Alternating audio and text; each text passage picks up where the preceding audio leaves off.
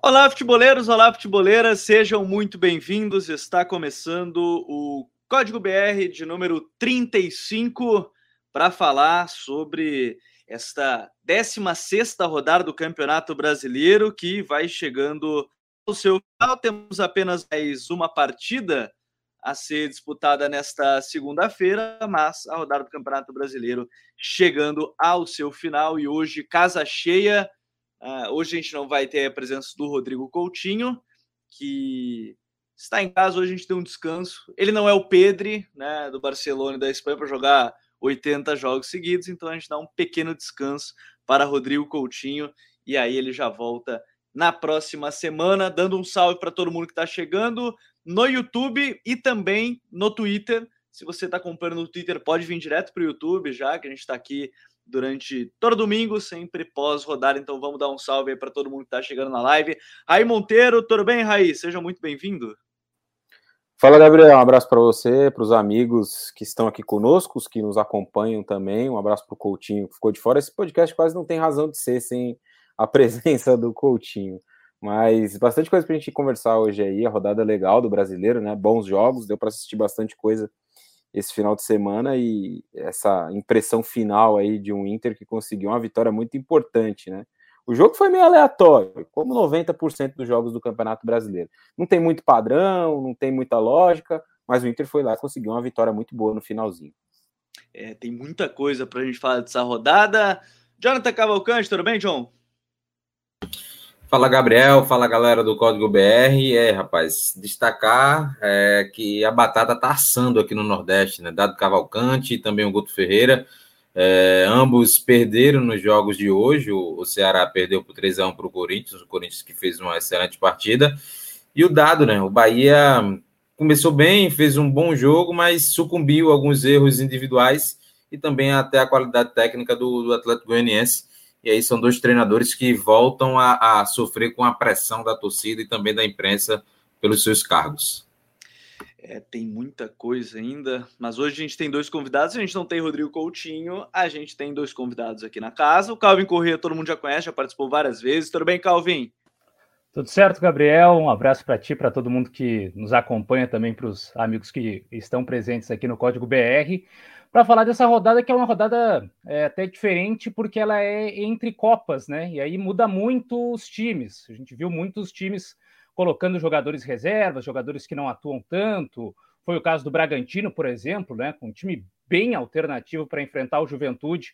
E aí o Bragantino, que está lá na parte de cima da tabela, que talvez se fosse com titulares, com a força máxima, como foi na maioria dos jogos, não deixaria pontos escapar, acabou perdendo, o Juventude aproveitou né, até com lambança ali do goleiro reserva com o quinto zagueiro, a quinta opção de zaga do Bragantino ali, os dois se atrapalharam, falta de entrosamento, a qualidade também cai. E isso aconteceu em outras, outros jogos né, da rodada, com essas escalações diferentes. Quem está focado no campeonato pôde aproveitar. É, até agora a gente começa a ver já a divisão de foco também, que a gente vai trazer, obviamente, no episódio aqui do Código BR.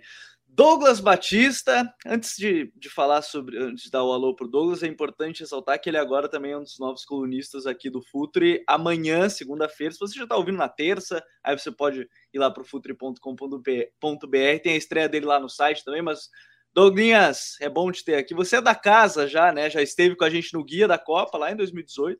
Então, é um cara que é da casa. Tudo bem, Douglas?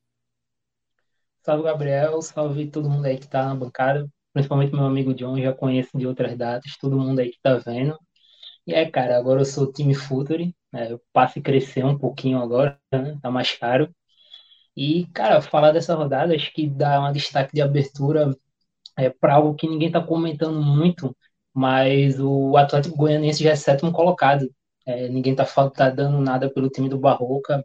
E eles estão sempre ali, caladinhos, somando seus pontinhos hoje conseguiram uma vitória muito importante para o Bahia, mesmo o rendimento não tendo sido muito bom, mas isso aí a gente vai falar mais na frente. Então, senhores, vamos começar a falar dessa 16 rodada do Campeonato Brasileiro, que teve até o momento os seguintes jogos. E aí, a gente falando dessa rodada do Campeonato Brasileiro, que abriu com o Red Bull Bragantino 1, Juventude 2. Aí nós tivemos no Mineirão Atlético Mineiro 2 a 0 no Palmeiras, o Galo é líder da competição.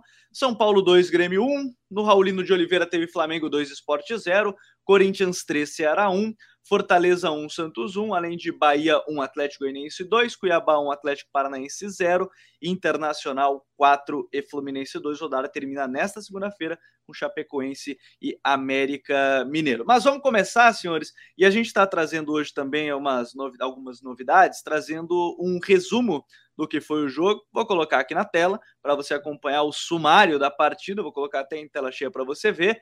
Internacional e Fluminense foram quatro gols marcados, 17 finalizações para a equipe do Internacional, 10 finalizações do Fluminense, 12 finalizações no alvo do Inter, 9 do Fluminense. O Flu teve mais posse de bola, 66% contra 34 do Inter. O domínio territorial, que é mais ou menos essa é, é, a posse de bola no último terço do campo, foi meio a meio. Então, durante essas trocas de passe no último terço, os times dividiram mais ou menos essa posse. O PPDA, que é o passe, que é a, a marcação por passe do adversário, o Inter esperou muito mais o Fluminense, então tem um número bem mais elevado. O Flu tentou pressionar em alguns momentos, então por isso que o número é 9 e o do Internacional 23. Perigo gerado, que é as chances que vão se criando com passes, cruzamentos. A gente vai tentar explicar um pouco mais sobre o que, que significa esse é, perigo criado ao longo dos jogos. Retomada de bola 54 para o Inter contra 46 do Flu. Nove entradas na área, que aí a entrada na área concretizada, então o time tem que finalizar essa jogada. Nove para o Inter, quatro para a equipe do Fluminense. Então vamos começar falando sobre esse jogo. Calvin, para falar de Inter e, e Flu, a gente tem o Inter que começou bem, depois deixou o Flu atacar um pouco mais, o jogo parecia um pouco ali onde o Inter ia acabar é, deixando esse empate, mas no final dos contos conseguiu vencer por 4 a 2 Mas não foi um jogo simples lá no estádio Beira Rio, Calvin. Não, não foi um jogo simples, Gabriel, e até como o próprio Raí comentou ali, né? Um jogo também muito cheio de alternativas, um pouco caótico, até teve alguns padrões que seriam naturais a gente encontrar se o Inter, por exemplo, tivesse convertido as oportunidades, especialmente nos contra-ataques que teve em vários momentos, com o Tyson recebendo bola, girando rápido e acionando o Yuri Alberto, é, depois tentou acionar o Dourado, o Dourado até acabou perdendo a passada, mas o Inter teve uma série de é, oportunidades de puxar contra-ataques, né? A gente viu aí o Fluminense com maior posse, o Inter marcando atrás e saindo em velocidade, como é a característica dessa equipe, mas desperdiçou quase todos. Tanto que o último gol só foi gol de contra-ataque, que foi já no final do jogo, o Fluminense todo lá na frente, e aí o Palácios é, espeta a bola para o Guerreiro marcar. Mas é, chamou atenção a fragilidade defensiva do Fluminense nas bolas cruzadas na área, e não é de hoje, né? O time que sofre muito esse tipo de jogada e especialmente naquela zona ali entre o Lucas Claro e o Egídio, né? entre o zagueiro e o lateral é, pelo lado esquerdo. Ali o Inter conseguiu encontrar espaço nos cruzamentos do Cuesta, que também não é uma novidade, algo que já vem de algumas temporadas esse tipo de jogada do Inter, né? De dar um pouco mais de liberdade para o Cuesta avançar e fazer cruzamentos para a área. Fez assim na temporada passada um gol marcante, aquele do Abel Hernandes no Grenal que sai um cruzamento Cuesta, o próprio gol impedido do Edenilson, foi até de uma jogada que o Cuesta levou mais para a linha de fundo, mas o Cuesta se destacando de novo com as duas assistências, diria até compensando um pouco algumas dificuldades defensivas. Um dos gols do Fluminense sai ali no espaço do Cuesta, né? O, o gol de empate, o gol do Iago Felipe, do passe do André, boa partida do André, boa partida do Martinelli. Chama atenção esses garotos do Fluminense e o porquê, às vezes, o Fluminense acaba investindo em jogadores que daqui a pouco não dão a mesma resposta, né? Até entrou no final do jogo o Wellington Martins, mas aí eu fico pensando: o time tem Martinelli, tem André, é, o Iago Felipe já foi uma boa contratação. Tem necessidade do Wellington Martins, mas pelo menos está virando cada vez mais uma última opção entre os volantes mas foi um jogo interessante, né? Assim, do ponto de vista de muitas alternativas, de um Fluminense até com uma escalação um pouco diferente. O Roger geralmente coloca dois pontas mesmo, né? E hoje ele foi com o Luiz Henrique na ponta direita e na esquerda o Iago Felipe fazendo uma compensação, ora se juntando ao meio, ora fechando um pouco mais ali pelo lado esquerdo, tentando ajudar é, o Egídio mas eh, no final das contas, essa fragilidade da bola aérea defensiva do Fluminense foi o que matou o jogo, né? Porque o Inter, eh, nos contra-ataques, que era quando poderia levar mais perigo, não conseguia concretizar as jogadas. Desperdiçou algumas oportunidades. O Yuri Alberto até fez um gol né, no cruzamento do Moisés, aproveitando ali a bola dentro da área. E na velocidade, que é uma característica que ele tem, né, de receber essa bola em profundidade, acabou desperdiçando duas oportunidades, duas finalizações. É, mas o Inter conseguiu a vitória, que era o que mais importava para o momento do time, né, depois de uma vitória contra o Flamengo. Um time que empata em casa contra o Cuiabá precisava vencer o Fluminense para confirmar que a vitória contra o Flamengo não foi o fator isolado. Não conseguiu repetir o mesmo padrão, especialmente no aproveitamento de chances. Mas venceu o jogo, dá uma tranquilidade maior para o Aguirre continuar com esse sistema, provavelmente, né, de Edenilson mais pelo lado, a dupla de volantes se consolidando com é, Lindoso e Dourado, né, e aí eh, Edenilson e Patrick sendo os caras mais abertos, time que vai ser esse time de contra-ataque, né, um time com menos posse e mais jogadas em velocidade, e aproveitando os cruzamentos na área, é, nesse espaço de Lucas Claro e, e Egide para matar o jogo e conseguir uma vitória que dá um alívio, dá um respiro importante para um time que vinha sendo muito cobrado pela sua torcida é, nos últimos dias. É, vinha sendo bastante cobrado e consegue essa pontuação. E até a gente pode fechar nesse ponto, o Raí. Aos poucos a gente vê um time que a gente comentou quando foi contratado o Aguirre. Parece ter mais a cara do Aguirre nesse momento, né? Tá começando a se encontrar. Dá para levar em consideração que são duas semanas agora que teve de, de semana cheia de treinamento, né, Raí? Exato, a gente falou isso né, na época da contratação, que talvez o elenco do, do Inter sugira um jogo mais parecido com o Aguirre do que com o Ramires, o que não quer dizer que o Ramires não poderia dar certo a longo prazo, mas as experiências passadas, né, com o Odair, com o próprio Abel no Brasileirão do ano passado, indicavam para um time que conseguia um rendimento melhor jogando dessa forma, né, de, reagindo um pouco mais, a partir de um pouco mais de velocidade. Eu acho que o Calvin fez um, um resumo bem preciso do que foi o jogo. Só queria acrescentar um ponto em relação ao Fluminense. É, o trabalho do Roger tem me decepcionado bastante nessa temporada, né? Embora os, os garotos tenham se destacado de fato, né? continuam fazendo aí um bom ano, principalmente o Martinelli, de novo, né? Repetindo já desde o Brasileirão do, do, último ano que acabou nessa que acabou nessa temporada, foi um jogador de destaque. O próprio André, quando entra, tem jogado bem mas o trabalho em si, o jogo do Fluminense em si tem deixado bastante a desejar, na minha, na minha visão, pelo menos.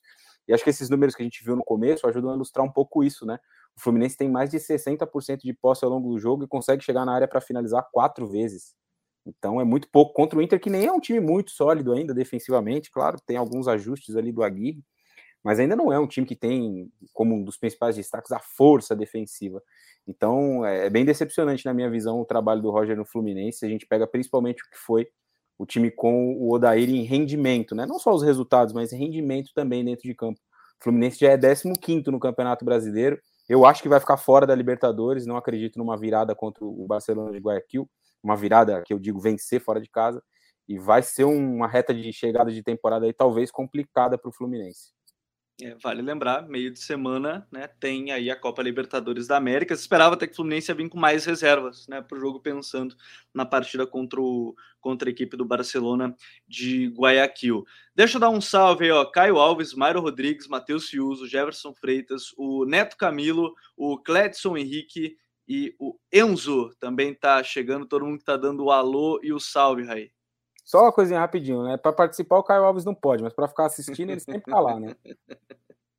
Ele é, ele é o jogador que está sempre lesionado, ele pode ver a partida, ele não pode participar dela, tu entende como é que funciona, né? Bom, vamos falar do outro jogo também, porque ah, a gente vai colocar aqui na tela para você acompanhar os números de Red Bull, Bragantino e Juventude, o jogo aí dessa 16 rodada do Campeonato Brasileiro. Juventude venceu por 2 a 1 13 finalizações do Ju contra 5 da equipe do Red Bull, 11 finalizações alvo, no alvo do Juventude contra duas do RB, 54% para o time de Bragança Paulista, domínio territorial também, o domínio territorial, como eu disse, é a posse de bola só no último terço, quem teve mais a bola no último terço do campo, Red Bull Bragantino. O passe, né, o, o o ações defensivas por passe do adversário, PPDA, 9 a 17. Ou seja, o Juventude esperou um pouco mais, o Red Bull Bragantino tentou pressionar a saída de bola. Perigo gerado, o, a equipe do, do, Bragantino teve algumas chances que foram criadas aos poucos nesse sentido. Retomadas de bola, 50 para o Juventude contra 49 da equipe do Bragantino, 5 a 4 nas entradas na área. Né, que a gente acompanhou neste duelo. E, senhores, começar aí pelo John. Ô, John, a gente viu uma, uma partida onde a gente tem que considerar que o, o Bragantino entrou com um, um, time pensando né, no meio de semana, na Copa Sul-Americana e tudo mais. Mas é um resultado importantíssimo para o Juventude, né? É um resultado importantíssimo, né? Como você bem, bem ponderou, é, falando sobre o, o, Bragantino também, é, o, o time está pensando aí nesse meio de semana, né? Tem um duelo importante contra a equipe do Rosário Central, já venceu fora de casa por 4 a 3 aí com os comentários brilhantes do nosso Raí Monteiro. É, e aí popou, né? Rodou o elenco, colocou Júlio César, mas manteve algumas peças interessantes, como, como o próprio Elinho, né? O Elinho vem tendo sequência aí, juntamente com o Pedrinho, uh, mas é o time que no primeiro tempo fez um primeiro tempo agradável, conseguiu anular a, as principais peças da equipe do Juventude. Uh, todas as bolas passavam pelo Paulinho Boia, né, que é o principal jogador do Juventude deu até uma finalização que é, no primeiro tempo foi a principal finalização do Juventude no jogo, que o Júlio César fez uma defesa. Mas no segundo tempo, o, o, o Marquinhos Santos ele modificou, né? Fez algumas mudanças e a, a, a entrada é, do Wagner mudou um pouquinho a, o jeito do Juventude jogar, né? Um cara que busca aproximação. É, o, o, Wagner que se recuperou de, depois de longos oito meses, né? é, de uma cirurgia no ligamento cruzado, depois passou é, por Covid-19, e aí ele voltou e ele conseguiu dar um ritmo, né? Um ritmo interessante à equipe do Juventude, né? Com troca de passes é, bem curtas, a, a entrada. É, o, do, a entrada do sorriso também deu outra dinâmica pela ponta. Um time que começou a incomodar, começou a, a, a, a, se colocar no campo de ataque com mais frequência, né? E aí o Paulinho Boia, né? As bolas sempre passando pelo Paulinho Boia, um cara que é, tem um contra um muito interessante, sempre está é, é, buscando a velocidade, o drible, chegando na grande área. Não tem uma boa finalização, é bem preciso, perdeu algumas boas é, oportunidades contra o, o, Júlio César. No segundo tempo saiu cara a cara com o Júlio César, mas o Júlio César cresceu. É, mas é um cara que faz com que o volume de jogo do Juventude ele consiga ser consistente, né? ele consiga ser é, é, é, tão grande a ponto de arrefecer o adversário. Mas o Wagner, o Wagner que foi o cara que, que conseguiu é, é fazer de fato os gols, né? fazer de fato as diferenças. Uma, depois de um cruzamento, o, o, Rafael, que veio da base do esporte, passou pelo Cruzeiro e está tendo oportunidade aí no Bragantino, afastou mal. O Wagner pegou, finalizou no, no fundo do gol. E depois aquela atrapalhada, né? Que bem o, o Calvin, o Calvin é, citou na abertura do programa, atrapalhada do zagueiro é, do zagueiro o, o, o Aidar, o Aidar com o Júlio César, uma atrapalhada digna de, dos trapalhões, e aí sobrou para o Wagner fazer o gol, né? Uma vitória que, é, se a gente observar, é uma vitória que eleva o, o, o Juventude para a primeira página da tabela, né?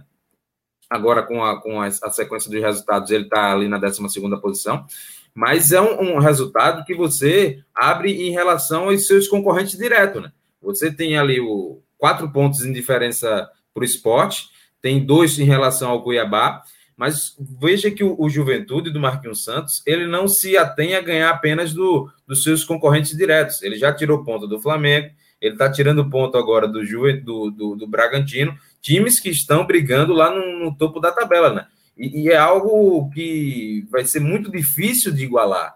E isso, numa reta final de campeonato, esses pontos conquistados contra equipes que estão lá no topo, isso faz totalmente a diferença. Né? Então, o Juventude, por mais que ele esteja na 12 posição, claro que o objetivo é principal é, é, é sair da zona do rebaixamento, mas ele vai criando uma casca, ele vai criando uma gordura que, que pode lhe oferecer uma folga lá na frente, Gabriel. E de uma certa forma, o Douglas, a gente fala também de um resultado que é importante, mas uma equipe do Juventude que subiu agora, mas se mostrou muito corajosa para jogar com a bola, para tentar sair jogando. Marquinhos Santos e o Eduardo Barros estão fazendo um trabalho interessante nesse sentido, né? Sim, cara, é um time bem legal de se assistir o Juventude. É, e assim, com bons jogadores, né? Acho que o Paulinho Boy ele tem sido o grande destaque do time, como o João bem citou mas eu gosto muito de chamar a atenção para o Vitor Mendes, o zagueiro que joga pela direita. O rapaz está fazendo um campeonato muito bom, está emprestado acho que pelo Atlético Mineiro, se não estou enganado. É, tem alguns jogadores que estão jogando muito bem. É, e o segundo tempo, é, aproveitar que tu citou o Marquinhos, o Marquinhos ganhou o jogo nas substituições. Ele mudou muito bem o jogo. É, teve o Wagner, teve o Capixaba que entrou, mas também o Guilherme Castilho quando ele entrou. Ele é um cara muito técnico, ele consegue reter bem a bola. E aí o Juventude consegue criar um pouco mais contra o Bragantino. O Bragantino, cara, que o John falou sobre os pontos conquistados de Juventude, é, eu queria também fazer esse contraponto com os pontos perdidos do Bragantino. É, o Bragantino é um jogo pela Sul-Americana, mas o Bragantino também não do Campeonato Brasileiro. É o segundo jogo seguido que o Bragantino poupa em massa, pensando em jogo da Sul-Americana. E aí o Bragantino enfrentou o Esporte e Juventude, que são dois times que é, vão brigar pela parte de baixo até o fim contra o rebaixamento e somam um ponto. E assim, tu não pode fazer isso. Num campeonato que tu vai brigar por G4, G6, isso vai é, tu tem que usar tudo. Assim, o, o elenco do Bragantino é muito bom, é farto em opções. Abrir mão, tu não pode todo jogo poupar o Arthur, todo jogo tu poupar o Praxedes, o Ítalo, tu tem que saber ir dosando. Talvez tu poupa um em um jogo, aí tu poupa outro em outro. É, fazer isso o tempo todo não é legal. E até os jogos em casa, o Bragantino tem tido uma certa dificuldade para vencer em casa. É, mas, e de forma geral, não gostei do jogo do Bragantino. Eu acho que o Bragantino fez um primeiro tempo bem, bem ok, sem sofrer muitos riscos. Mas no segundo tempo, assim que o Marquinhos começou a mudar, tirou o Capixaba e colocou o Sorriso, é, entrou com Castilho depois, é, o, o Bragabun não conseguiu criar muito bem. Não foi um jogo é, agradável de se ver. Criou menos, por exemplo, do que o jogo contra o esporte. É, ele já não tinha ido bem contra o esporte, contra o Juventude ainda conseguiu ainda pior. Agora, fica justamente o ponto positivo para o Juventude. O Wagner entrou muito bem, mas sempre destacando os dois jogadores. O Vitor Mendes na defesa, que foi um campeonato soberbo, o Paulinho Boy. O Paulinho Boy ele tem uma facilidade muito grande no um contra um, né? Ele pega a bola no um contra um, ele vai para cima, consegue se livrar fácil dos marcadores é, no primeiro tempo ele deu dois chutes muito bons de longa distância e esses chutes que ele deu já é, meio que chamaram a atenção os jogadores do Bragantino de meio campo começaram a pressionar mais ele e aí vai mais espaço para os outros. É um jogador bem interessante. Legal essa contratação porque ela meio que vem na linha do Matheus também, que era um cara que estava em baixa, novo no São Paulo, e aí o, o Juventude traz para tentar explorar um potencial que ele teve em dado momento quando mais jovem na base tal qual o Matheus Peixoto era, um cara que no Bragantino teve um potencial muito bom na Série C, e aí rodou pelo esporte, não foi bem, foi na Ponte Preta, foi ok, e aí o Juventude resolveu apostar nesse potencial e o cara conseguiu uma explosão. Também como o Vitor Mendes, zagueiro. É bem interessante esse método de contratação que o Juventude tem feito ó, na Série A. Na forma geral, não só o trabalho do Marquinhos Santos, né, mas tipo, da direção como um todo. O, Gabriel, é, só para colocar mais um ponto né, sobre o que o, o, Douglas Popô trouxe, né, sobre esse mau momento do, do Bragantino, também visando é, é, é, e também poupando muitos jogadores. Nos últimos sete jogos, o Bragantino só venceu um, né? Só venceu o Grêmio, né? Então a gente vê que é uma, um meio que vamos traçar um paralelismo para uma linha editorial, né? O clube está focando de fato na, na, na Copa Sul-Americana, é, acha que uh, o título da Sul-Americana está mais, mais perto, né, mais próximo, mas se você abrir, de, abrir mão é, de uma forma tão, tão, tão, tão drástica assim do Campeonato Brasileiro, como o Popoto bem trouxe, isso pode trazer alguns danos, né? Você é, perde muita competitividade. Né? Por, por, mais que o Bragantino tenha construído uma gordura inicial muito, muito interessante, é um time que está tá abdicando muito do Campeonato Brasileiro, né? E, se você não conquistar uma, uma Copa Sul-Americana, que é um jogo de Copas, jogo de, definido em 180 minutos, você pode ficar muito longe do objetivo que é a Libertadores. Então, eu, eu acho que o, o, o, Barbieri precisa saber dosar, né? Como o Popoto disse, tem que saber dosar o momento de, de é, poupar um, poupar, poupar cinco. Eu acho que a mescla é o mais interessante para que o time do Bragantino consiga manter a competitividade. Porque se o Bragantino tivesse dois, três jogadores do time titular ontem, eu acredito que poderia ter, ter até vencido o Juventude, né? Matado o jogo no primeiro tempo. Porque o primeiro tempo do Juventude não foi tão legal. Mas é, é, eu acho que isso pode custar um preço caro. Claro, é, é uma escolha do clube apostar na Copa Sul-Americana. Bom, a gente tem ainda nessa rodada do Campeonato Brasileiro, um jogo que chamou muita atenção, que foi Atlético Mineiro e Palmeiras. Vou trazer aqui os números da partida para você acompanhar. 2 a 0 para o Galo, 15 finalizações, uma finalização para equipe do Palmeiras. Detalhe, a finalização foi a, a, do Palmeiras foi inclusive antes da expulsão né, do Patrick de Paula. 69 a 31 de posse, 84 a 16 no domínio territorial, 8 a 16 ali no PPDA, né? O perigo gerado também, uma maioria para o Atlético Mineiro, 49 a 46 nas retomadas de bola e 10 a 1 nas entradas na área. Calvin, a gente está falando de um jogo, esse Palmeiras e Atlético Mineiro, que o Atlético tem uma atuação muito consistente, né? Pô, é, é claro que tem a expulsão, mas até ela, o Palmeiras tem um chute no gol. Eu acho que a gente pode começar até ressaltando essa parte, né? Porque o Galo ele conseguiu segurar muito bem qualquer tipo de reação do Palmeiras e aí fez os dois gols depois ali da, da expulsão, se aproveitando das jogadas do Arana, junto com o Savarino invertendo ali para o lado direito. É, foi mais um bom jogo consistente do Atlético Mineiro, né? Que vem agora para sua nona vitória seguida. Foi um fato muito destacado na temporada passada com o Inter do Abel Braga, né? Que chegou naquelas nove vitórias seguidas. Agora o Atlético Mineiro do Cuca também consegue essa marca nesse Brasileirão. E claro que tem muito né, da, da condição da expulsão do Patrick de Paula para o que foi o jogo, né, especialmente no segundo tempo, que o Palmeiras sequer conseguiu chegar próximo da área do Everson mas é, foi um jogo de controle do Atlético, né? Tomou a iniciativa da partida, o Abel Ferreira fez algumas modificações também pensando no jogo do meio de semana pela Libertadores da América contra o São Paulo, então teve estreia do Piquerez na lateral esquerda, teve um meio de campo com formato diferente, com dois pontas mesmo, né? O Abel vinha nos últimos jogos tendo é, o Rafael Veiga sendo um dos meias pelo lado, com o Gustavo Scarpa por dentro, e aí um outro ponto era mais atacante. Dessa vez ele botou dois jogadores de maior é, velocidade. Mas o que mais me chamou a atenção nesse jogo, em especial, foi é, a partida do Arana, né, como um lateral de linha de fundo, que é algo que pouquíssimas vezes a gente viu na temporada passada com o Sampaoli. O Sampaoli, o Arana basicamente era o lateral meio-campista, né? Fechava o tempo todo é, para o centro, porque quem ocupava o corredor esquerdo era o Keno, era a fórmula a forma de organização daquele Atlético Mineiro. E o Cuca não. O Cuca dá liberdade para o Arana avançar pelo corredor, pela linha de fundo, até porque quem estava do lado esquerdo nesse jogo era o Vargas. E o Vargas é muito mais um segundo atacante do que um ponta. Então, o tempo todo que o Vargas centralizava, abria esse espaço e o Arana foi muito bem também como lateral de linha de fundo.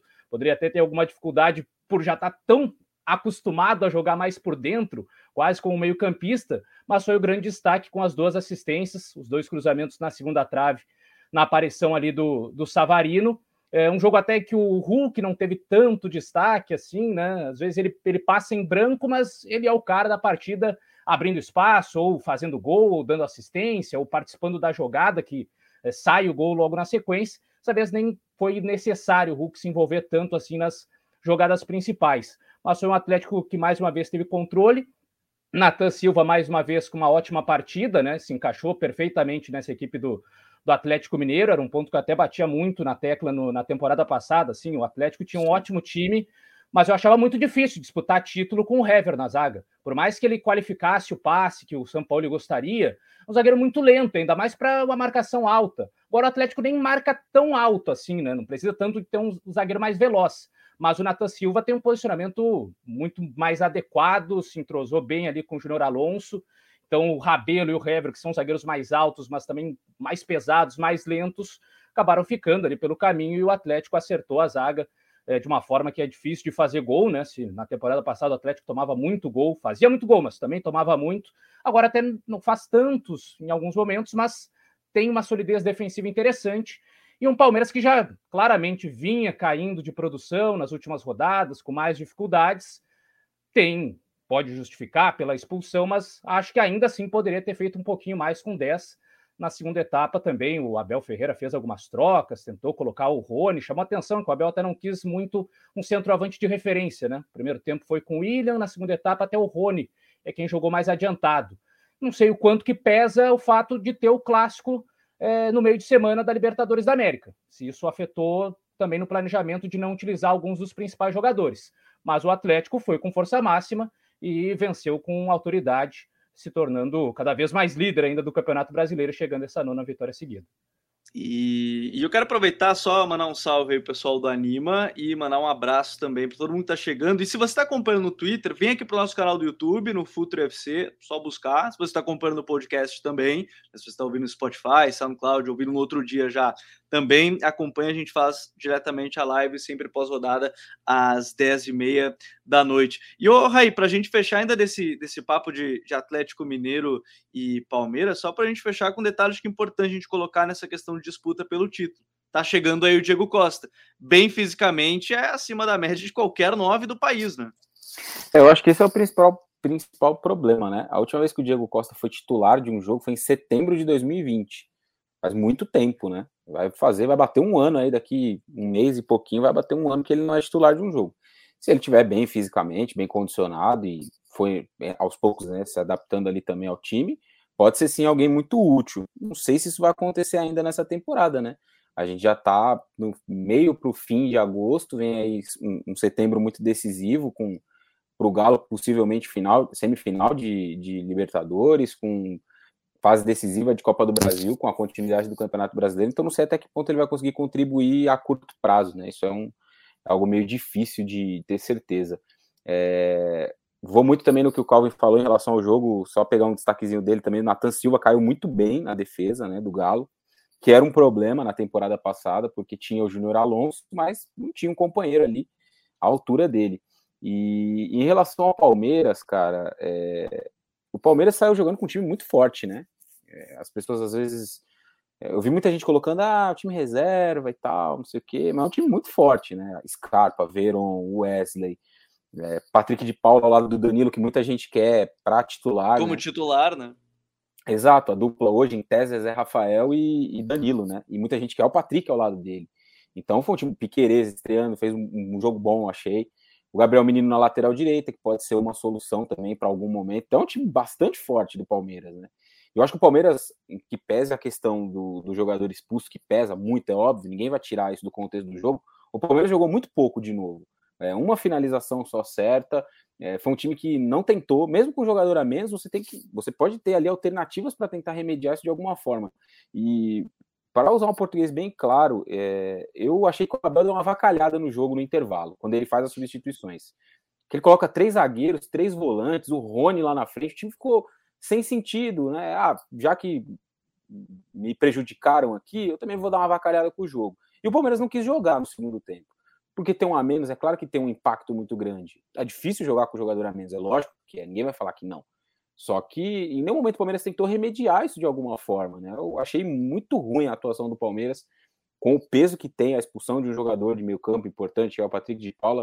Achei que o Palmeiras fez muito menos do que ele poderia dentro do jogo. É um time muito forte e que tem se habituado a jogar muito pouco nas últimas semanas. O Palmeiras teve um bom trecho de Campeonato Brasileiro, dentro das suas, das suas possibilidades ali, dentro do que o Abel gosta de, de jogo para o time, que foi bem, ganhou jogos, teve bons desempenhos mas o Palmeiras vem aí numa ladeirinha há algum tempo, jogando mal, vários jogos jogando mal, não jogou bem contra o São Paulo no final de semana, não jogou bem contra o Fortaleza, não jogou bem de novo contra o Atlético Mineiro, e eu acho que reduzir só a, a, expulsão, que eu vou dizer aqui pela terceira vez, tem o peso, para que ninguém diga depois, ah, não estão considerando a expulsão, tem, mas reduzir só a isso, a atuação de novo muito ruim do Palmeiras, eu acho muito pouco. E a gente ainda teve nessa rodada do Campeonato Brasileiro outros jogos que tem alguns detalhes bem importantes para a gente discutir. Vou começar com o John. Ô, John, em São Paulo e Grêmio, mas aí eu quero falar, vamos começar pelo São Paulo, depois eu vou trazer até o Rei para falar um pouco mais sobre esse momento do Grêmio.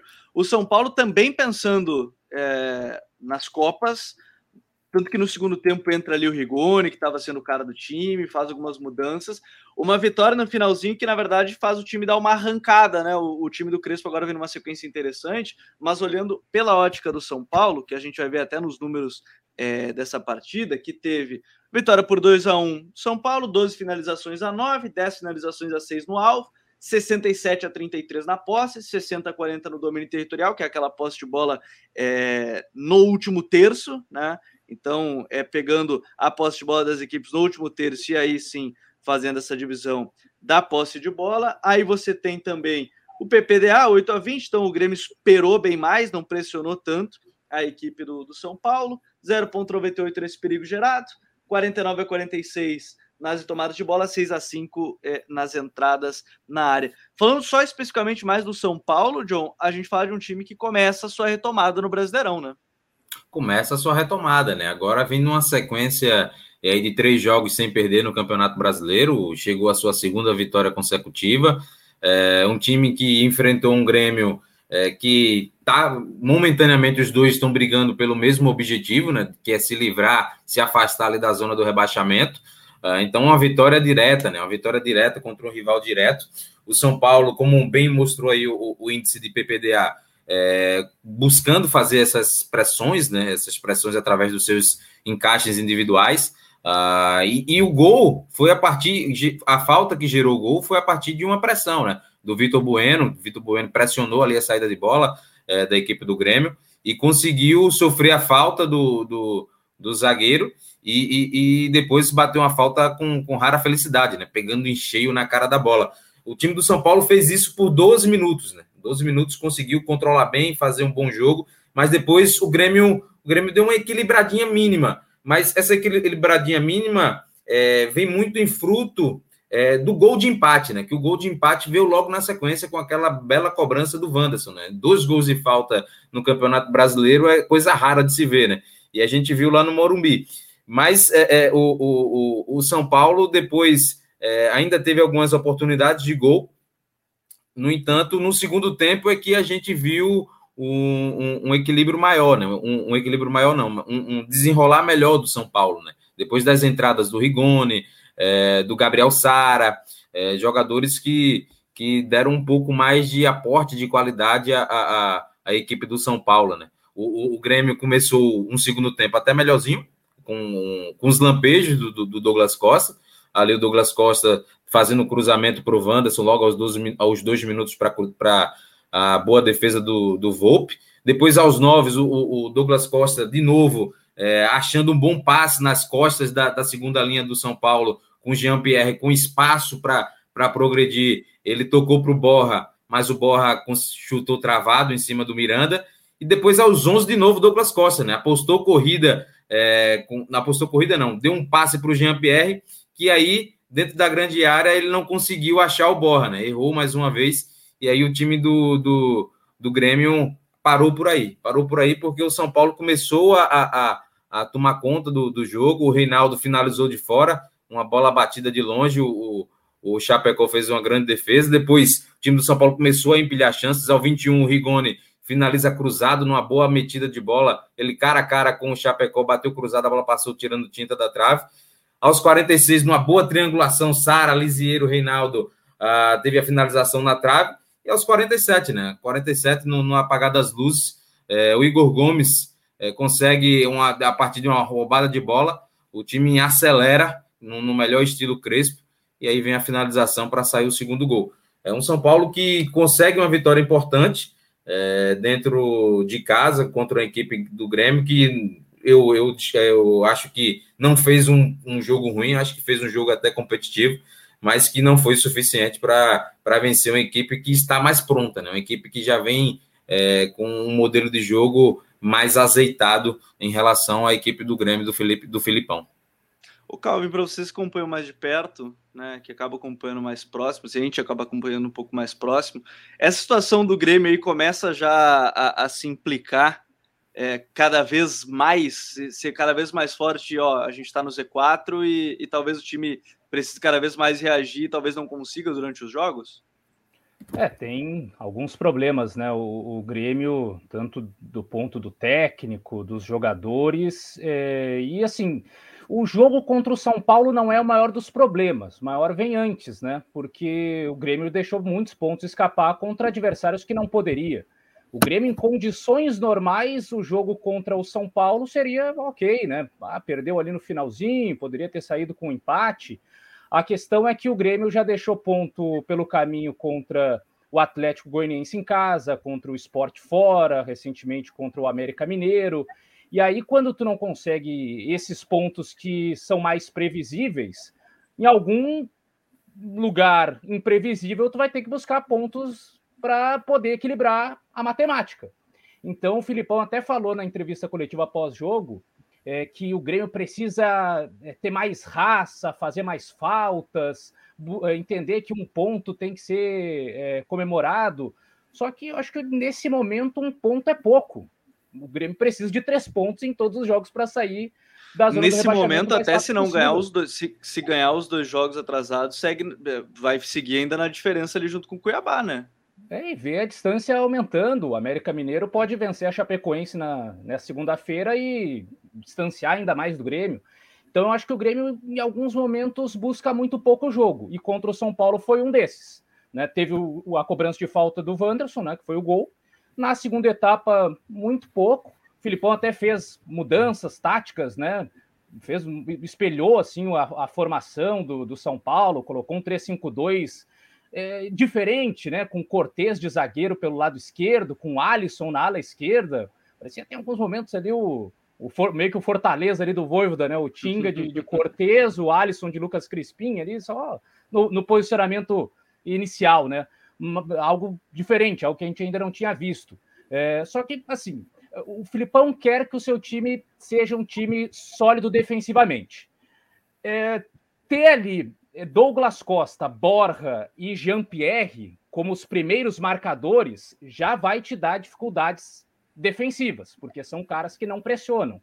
Borja não, Borja inclusive perdeu muito do espaço com o Filipão no Palmeiras, porque ele não fazia o trabalho que o Daverson fazia, de pressionar, de marcar a saída de bola do adversário. O Jean-Pierre também é um jogador que todo mundo já conhece, a intensidade que ele joga, com a bola no pé, tem a qualidade do passe, mas não é um cara que entrega a marcação. O Douglas Costa também está muito mal fisicamente. Então já são três a menos para fazer uma primeira pressão. Começa a estourar lá atrás. Aí tendo o Lucas Silva, que é um jogador mais lento, é, o Thiago Santos estava correndo por ele e pelo Lucas Silva. Em alguns momentos, até tentando proteger ali o espaço do Cortez, que tinha dificuldades na marcação. E aí vai estourando em setores já mais próximos do Chapecó. Então, na segunda etapa, é, parecia que na reta final o Grêmio estava satisfeito com o empate. O São Paulo não. O São Paulo estava buscando, tanto que o John falou aí. Os lances de perigo na reta final, a bola na trave do Reinaldo. O São Paulo já poderia ter buscado o segundo gol antes e o Grêmio ali, eh, com o Filipão dizendo que tinha que fazer uma falta, tinha que parar o jogo, tinha que truncar mais, tinha que ter mais raça, mas e jogar bola? E com a bola? O que tem o Grêmio com a bola para atacar?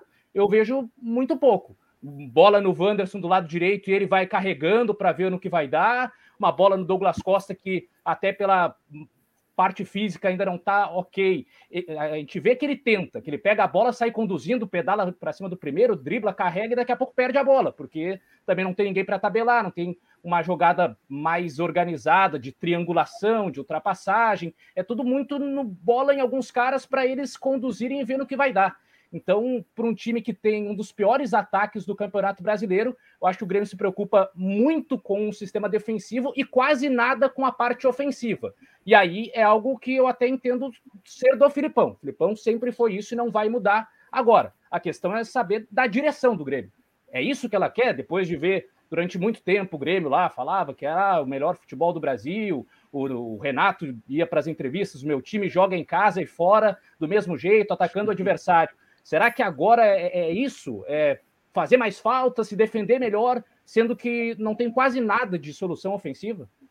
Ô, Gabriel, e duas coisas que me incomodaram profundamente no Grêmio foi em alguns momentos a solução pela bola longa no, no Borja, no que não, não é o, o mais aconselhável, e também a, a, a, pouca presença de área, né? A pouco preenchimento da grande área, né? O time algumas vezes escapou, conseguiu fazer uma transição, é, sempre, quase sempre com o Alisson ou com o Douglas Costa, mas não tinha muita gente dentro da grande área, né? Até porque você tem o Lucas Silva, que é lento, o Jean Pierre, que também não acompanha, o Thiago também não. Então, muita a, a, a, solução era o Wanderson, né? O Wanderson que estava atrás desses três que eu já citei, conseguia chegar lá na frente, né? Então, você fica na dependência de, de, de um jogador apenas, né? Para preencher a grande área. Né? Então, eu acho que é, são, são coisas a serem ajustadas na equipe do Grêmio, porque senão vai ficar muito difícil para a sequência do Campeonato Brasileiro, que a gente sabe, né? Vai, vai, vai passando-se as jornadas, um time grande, a pressão vai, vai aumentando, e depois que está na lama, amigo, para sair é mais difícil.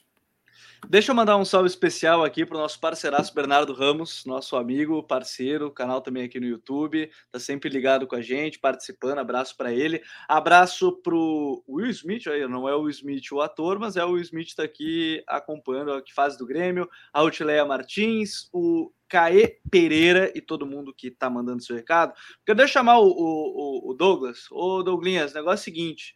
A gente teve também nessa rodada Flamengo e Esporte. Flamengo acabou vencendo né, pelo placar de 2 a 0. Vou colocar aqui os números na tela para a gente acompanhar. Flamengo 2 a 0 no esporte, 18 finalizações a 4, 11 a 3 no alvo. 67 a 33 de posse, o domínio territorial idem bem alto, né, 84 a 16, 6 no PPDA, ou seja, pressionou pra caramba, né, qualquer é, saída de bola do esporte, 6 a 16, 67 na tomada de posse e só uma entrada na área da equipe do esporte. A gente está falando de um time que é, até o, o, Douglas não tinha conseguido, não estava tomando gols, mas agora enfrentou a equipe que tem um ataque muito qualificado, não conseguiu segurar e também não conseguiu nem contra-atacar, né? Sim, cara. É, primeiro ponto, é, o esporte defendeu muito mal hoje. Apesar do Flamengo, o esporte defendeu mal. O esporte foi muito passivo. É, acho que essa é a palavra ideal. O o Sport estava muito, muito molenga na hora de marcar. Geralmente é um time um pouco mais agressivo, que morde um pouco mais. E quando recuperava a bola, o Sport sempre teve uma dificuldade muito grande em sair jogando. E é algo que o Loser prega, ele gosta de sair jogando com a bola no chão.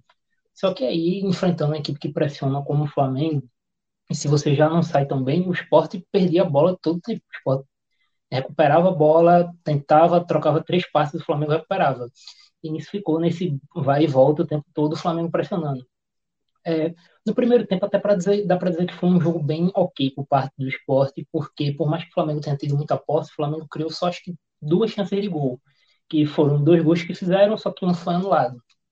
É, mas o Flamengo explorou muito bem o lado direito do esporte, e algo que já estava ficando um pouco evidente nos outros jogos, que é que o Rainer não é um bom defensor. É um cara que se propõe muito bem no ataque, mas defensivamente ele é um cara que tem muitas falhas. E aí estava demorando para alguém explorar um pouco isso. E aí o Flamengo conseguiu explorar muito bem com o Bruno Henrique. Bruno Henrique extremamente agressivo. E pelo lado esquerdo, é, a diferença de ter o Chico e de ter outro lateral, porque o Chico ele é de origem um zagueiro. E ele muitas vezes, ele, na hora de é, fechar o espaço, ele fecha como um zagueiro, não como um lateral. E aí, quando ele enfrenta um cara tão agressivo como o Isla, ficava o tempo todo sobrando espaço para ele. E foi, foi muito ruim. O Sport também tem também colocar, ponderar que o Sport teve muitos desfalques, principalmente do Thierry. O Thierry vem fazendo um campeonato muito bom. É, para mim, o Thierry dá para considerar ele como o melhor jogador do Sport no campeonato, junto do Sabine e do Maílson. E aí o Sport, o Louser preferiu colocar, improvisar o Marcão na defesa, ao invés de usar um zagueiro de ofício. E aí você vê que por mais que o Marcão já tenha feito é, uma função de terceiro zagueiro com o próprio Loser, ele não tem o capoete de ser zagueiro. Ele fica meio. Porque jogar na. Por mais que você seja um bom defensor, cobrir o espaço de volante, cobrir de zagueiro é bem diferente. Então, em dados momentos, você vê que ele se sentia não tão confortável assim. É, pelo lado do Flamengo, hum, eu já falei do Bruno Henrique, mas destacar o Arrascaeta. Cara, o Arrascaeta fez uma partida de manual. Ele criou muito, deu recebeu, deu muitos passes, criou muito. E o Isla, como disse, o Isla foi um cara que foi muito bem no fundo.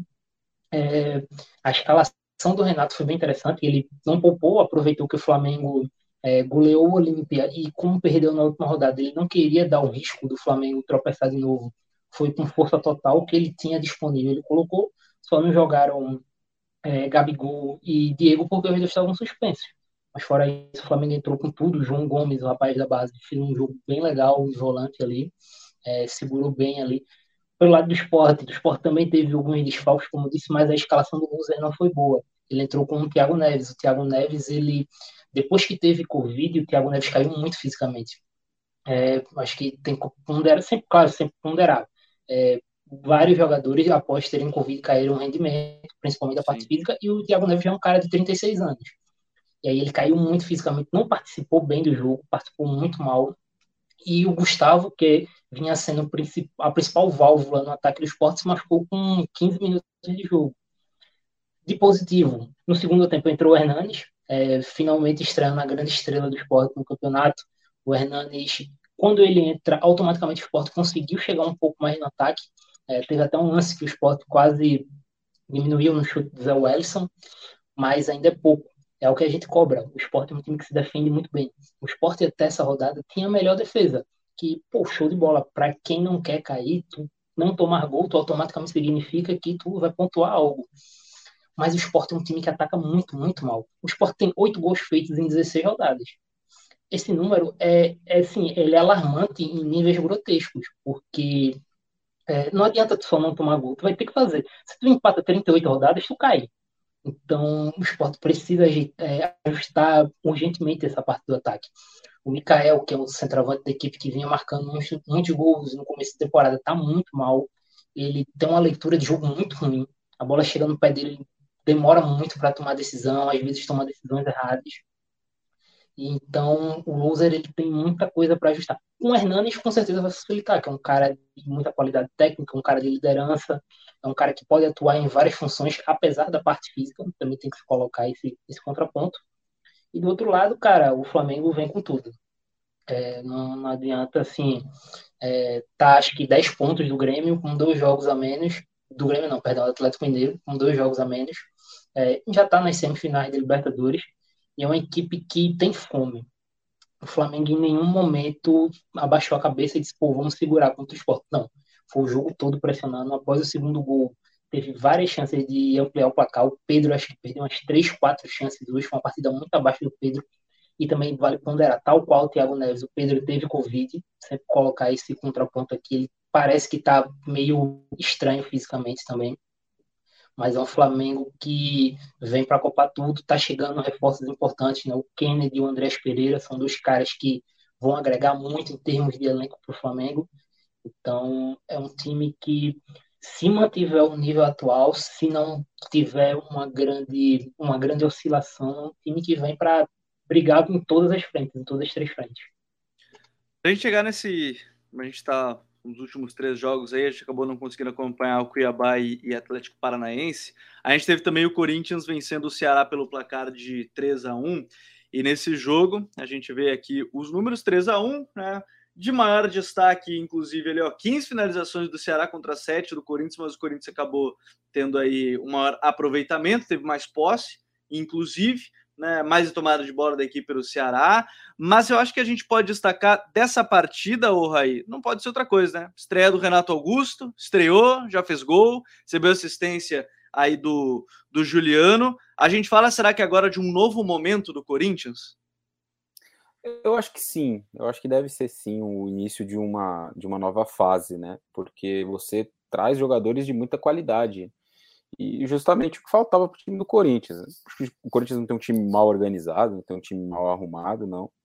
Mas faltava qualidade, principalmente no setor de meio campo, jogadores que pudessem pensar melhor o jogo. E o Juliano já tinha feito uma estreia boa contra o Santos no domingo passado. Bons passes ali e tal, mesmo com um ritmo ainda longe do que é o ideal, ele já tinha feito ali uma pequena demonstração do que poderia agregar. E hoje, de novo, fez um jogo bom, né?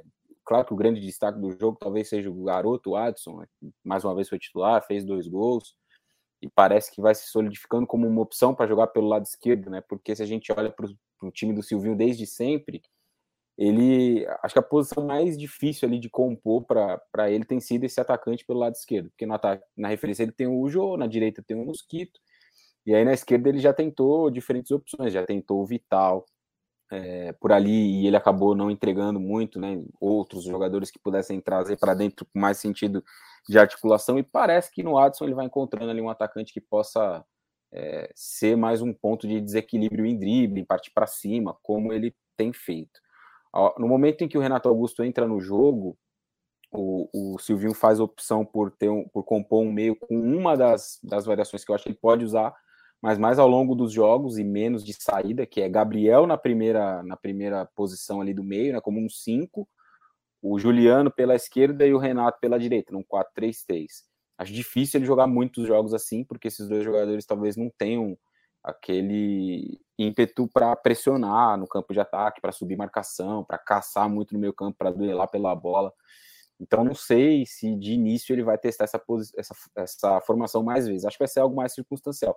Tanto que quando o Corinthians faz o terceiro gol, já sofre o, o primeiro do Ceará logo na sequência, ele já faz a mudança, já recompõe o setor do meio campo, já põe um jogador de mais marcação por ali, porque ficaria difícil jogar por mais 20, 25 minutos com um meio mais frágil na marcação, que era exatamente esse escalado com Juliano e, e Renato Augusto lado a lado. É, para ao longo da temporada, a gente vai poder observar, é óbvio, mas talvez o Juliano ganhe espaço pelo lado, para ser esse cara de trazer para dentro também. E aí o meio com Cantilho, Gabriel e Renato Augusto. Eu vejo mais o meio ideal do Corinthians assim. Tendo o Cantilho como primeiro homem, qualidade que tem uma qualidade de saída para o jogo, mas precisa competir mais. Não tem jogado bem o Cantilho, muito pouco competitivo sem bola. Vai precisar de um, de um pouco mais de fome.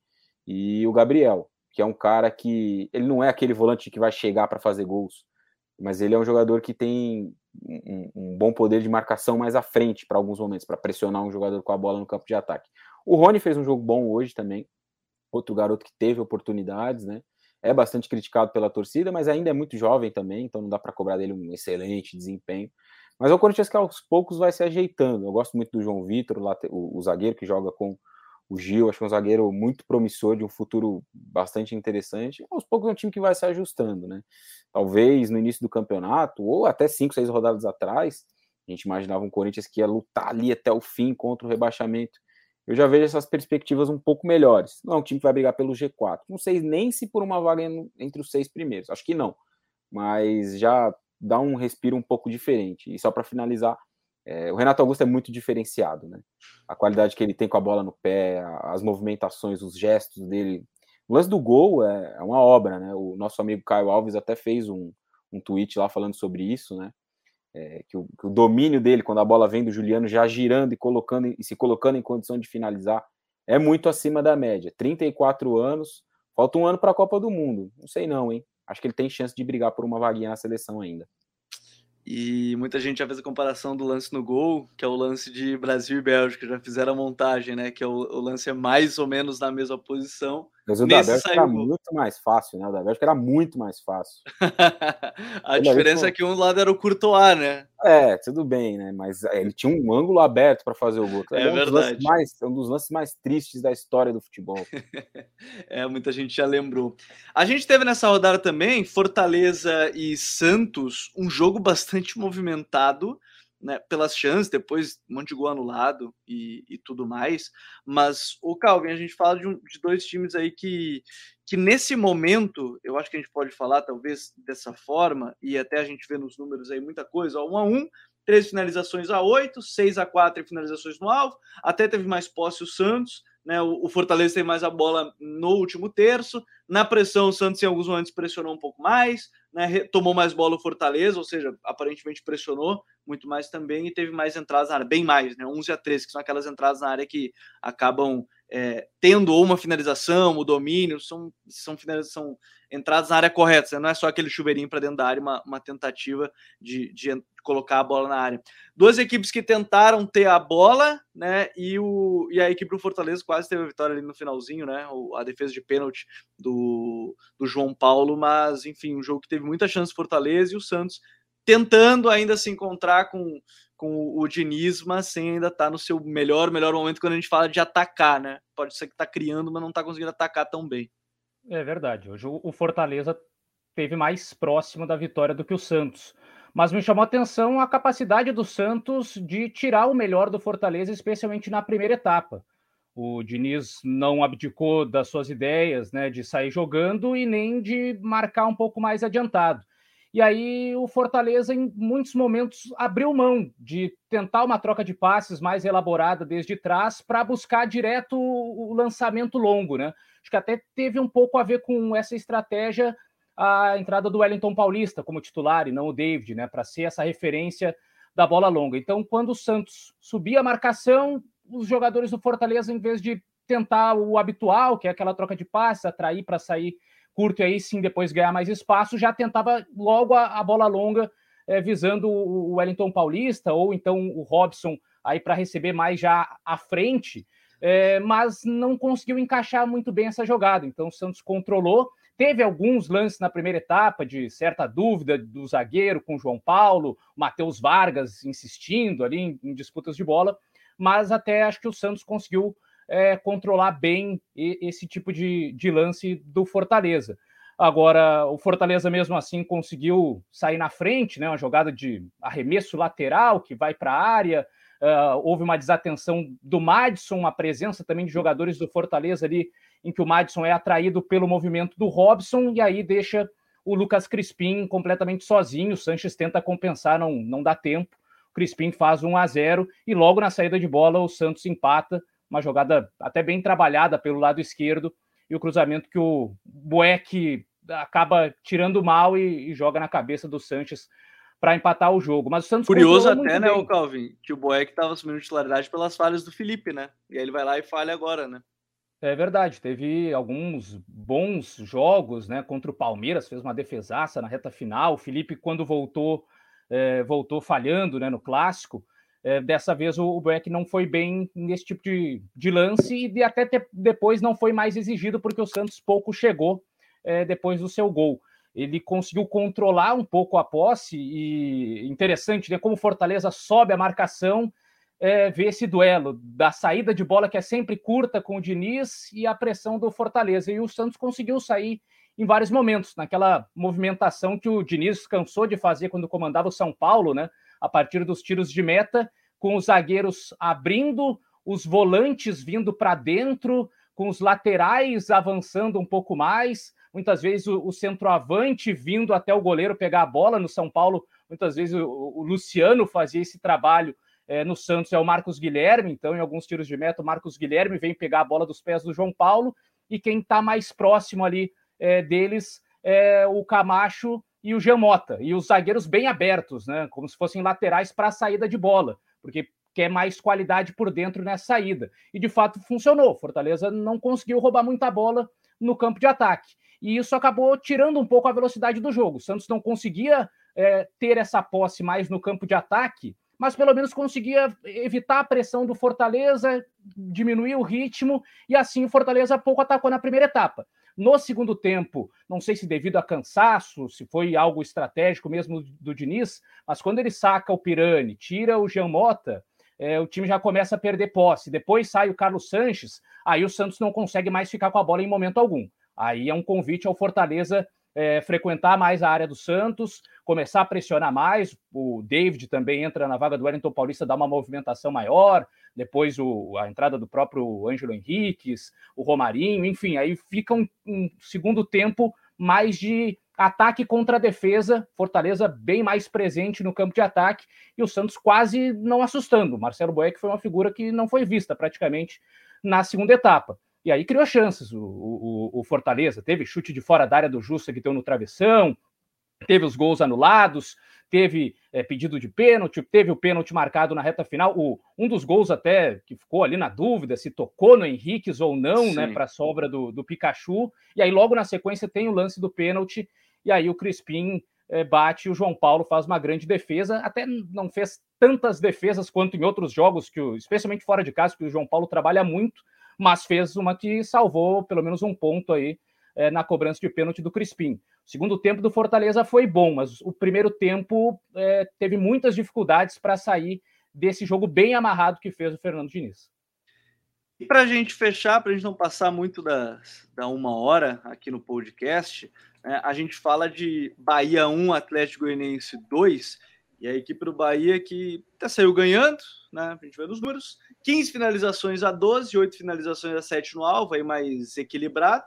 54 a 46 aí na posse de bola, né? O domínio territorial 51 a 49, então a posse no último terço ali do gramado muito parecido. O Bahia acabou tendo o, o, o PPDA, né? Aquela a, a, o, o, passe que quantos passes você deixa o adversário dar até você realizar uma ação defensiva. Então o Bahia é, deixar o adversário trocar menos passes nesse sentido. Teve posse de, aí retomada de bola muito parecida, entradas na área um pouco mais. Eu acho que legal destacar desse jogo, para a gente falar, é mais do Atlético Goianiense em si até do que do Bahia, porque o Atlético Goianiense começa pouquinho a pouquinho, o time do Barroca vai assumindo uma posição que hoje sétimo colocado, mas contando o brasileiro na Libertadores ainda, não dá para dizer que não seria uma vaga de Libertadores, inclusive, porque um brasileiro ganhar Libertadores não é nenhum absurdo, ainda olhando a gente quantos tem nessa fase de quartas de final. Sim, cara. E até pegando em Copa do Brasil, né? A gente tem Flamengo, Atlético Mineiro, Palmeiras, toda essa. Palmeiras Sim. não, pô, Fortaleza, toda essa galera viva. É, pegando de forma geral, como tu disse, é um time que está de pouquinho em pouquinho crescendo. Só que hoje ainda não foi um grande jogo do, do Atlético. É, o Atlético teve 10, 15 minutos bem, é, iniciais muito bons, tendo a bola, rodando, colocando a bola no chão, mas não conseguia finalizar. Aí, a partir desse momento, o Bahia avançou as linhas e passou cerca de 20, 25 minutos pressionando muito forte a saída de bola do Atlético e recuperando com muita facilidade e começando a criar chances. E aí, logo com 25 minutos mais ou menos, sai o gol do Gilberto, que é um gol absurdo. E o Bahia continuou pressionando, ainda criou outras chances, e aí depois, nos 10 minutos finais mais ou menos do primeiro tempo, baixou as linhas, deu a bola para o Atlético. O Atlético não conseguiu criar, ainda assim. O Barroca estava muito irritado na beira do campo. O segundo tempo começa, o Bahia também começa a empilhar chances e não faz. Só que aí o Atlético consegue virar o jogo rapidamente, foi muito rápido que o Atlético consegue virar. Gol do Zé Roberto, de João Paulo, gol de João Paulo com erro do goleiro do Bahia. Mas assim, é, primeiro ponto, acho que eu quero destacar algo do Bahia, que é até estranho falar do time que está perdendo, que acabou sendo derrotado, mas o Bahia, um, se mostrou muito bom pressionando. É, o Atlético não conseguia sair, muito porque tem uma, uma saída muito lenta, um pouco devagar hoje. É, também que se pese, o time estava sem o Marlon Freitas, que é um cara que tem muito peso com a bola, mas o Bahia recuperava muito bem a bola e teve uma dinâmica muito legal pelo lado esquerdo entre Juninho Capixaba e Lucas Mugni. Os dois o tempo todo ficavam alternando quem ia por dentro e quem pegava amplitude, e isso dificultou muito é, a defensiva do, do Atlético. É, pelo outro lado, o Maicon Douglas já não conseguiu ser tão efetivo assim, ainda perdeu um gol no segundo tempo. Mas, de forma geral, é, até o momento do gol de empate do Atlético, o Bahia fazia, era, o Bahia fazia uma partida muito boa, era muito superior ao Atlético. No caso do Atlético, tal qual Marquinhos Santos eu citei antes, eu vou citar é, uma mudança feita pelo Barroca essa no intervalo e demorou um pouquinho a dar resultado. Mas o Barroca, quando começou o jogo, ele dobrou os laterais, colocou Arnaldo e Dudu. E no segundo tempo ele tirou o Dudu e colocou o Toró, passando o Janderson para o lado esquerdo. E assim, demorou um pouco para dar certo, mas quando deu, o Janderson deu um calor muito grande no, no, no Juninho. O Juninho sofreu muito na defesa, tanto que o primeiro gol saiu de lá, é, de uma bola no costado do Juninho que o Janderson achou o Zé Roberto na área. O Zé Roberto, esse cara aqui, assim, é um atacante muito bom, cara. O Zé Roberto é um jogador muito inteligente, tem uma leitura muito boa do jogo. É, mas foi um jogo que o Barroca também ganhou nessa substituição. E aí, tu fazendo o contraponto, o dado mudou muito mal hoje. O dado ele colocou o Oscar Ruiz no lugar do Mugni e meio que ele matou a dinâmica que ele vinha tendo com o Juninho e deixou o Michael Douglas. O Michael Douglas, se não me engano, até acabou os 90 minutos, sendo que ele não fez uma partida muito boa. É, o Gilberto terminou se machucando e saiu, e ainda é, colocou o Galdesani, o Galdesani também para melhorar a saída, para ter um pouco de chute de longa distância, mas ele não ajudou.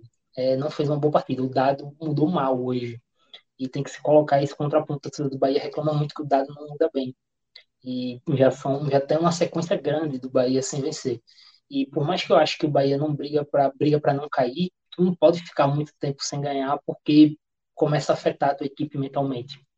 Do outro lado, é, o Atlético já é o sétimo colocado, como a gente estava dizendo. É um trabalho muito bom e é muito importante, cara, tu conseguir somar pontos é, em jogos fora de casa, mesmo tu não jogando bem.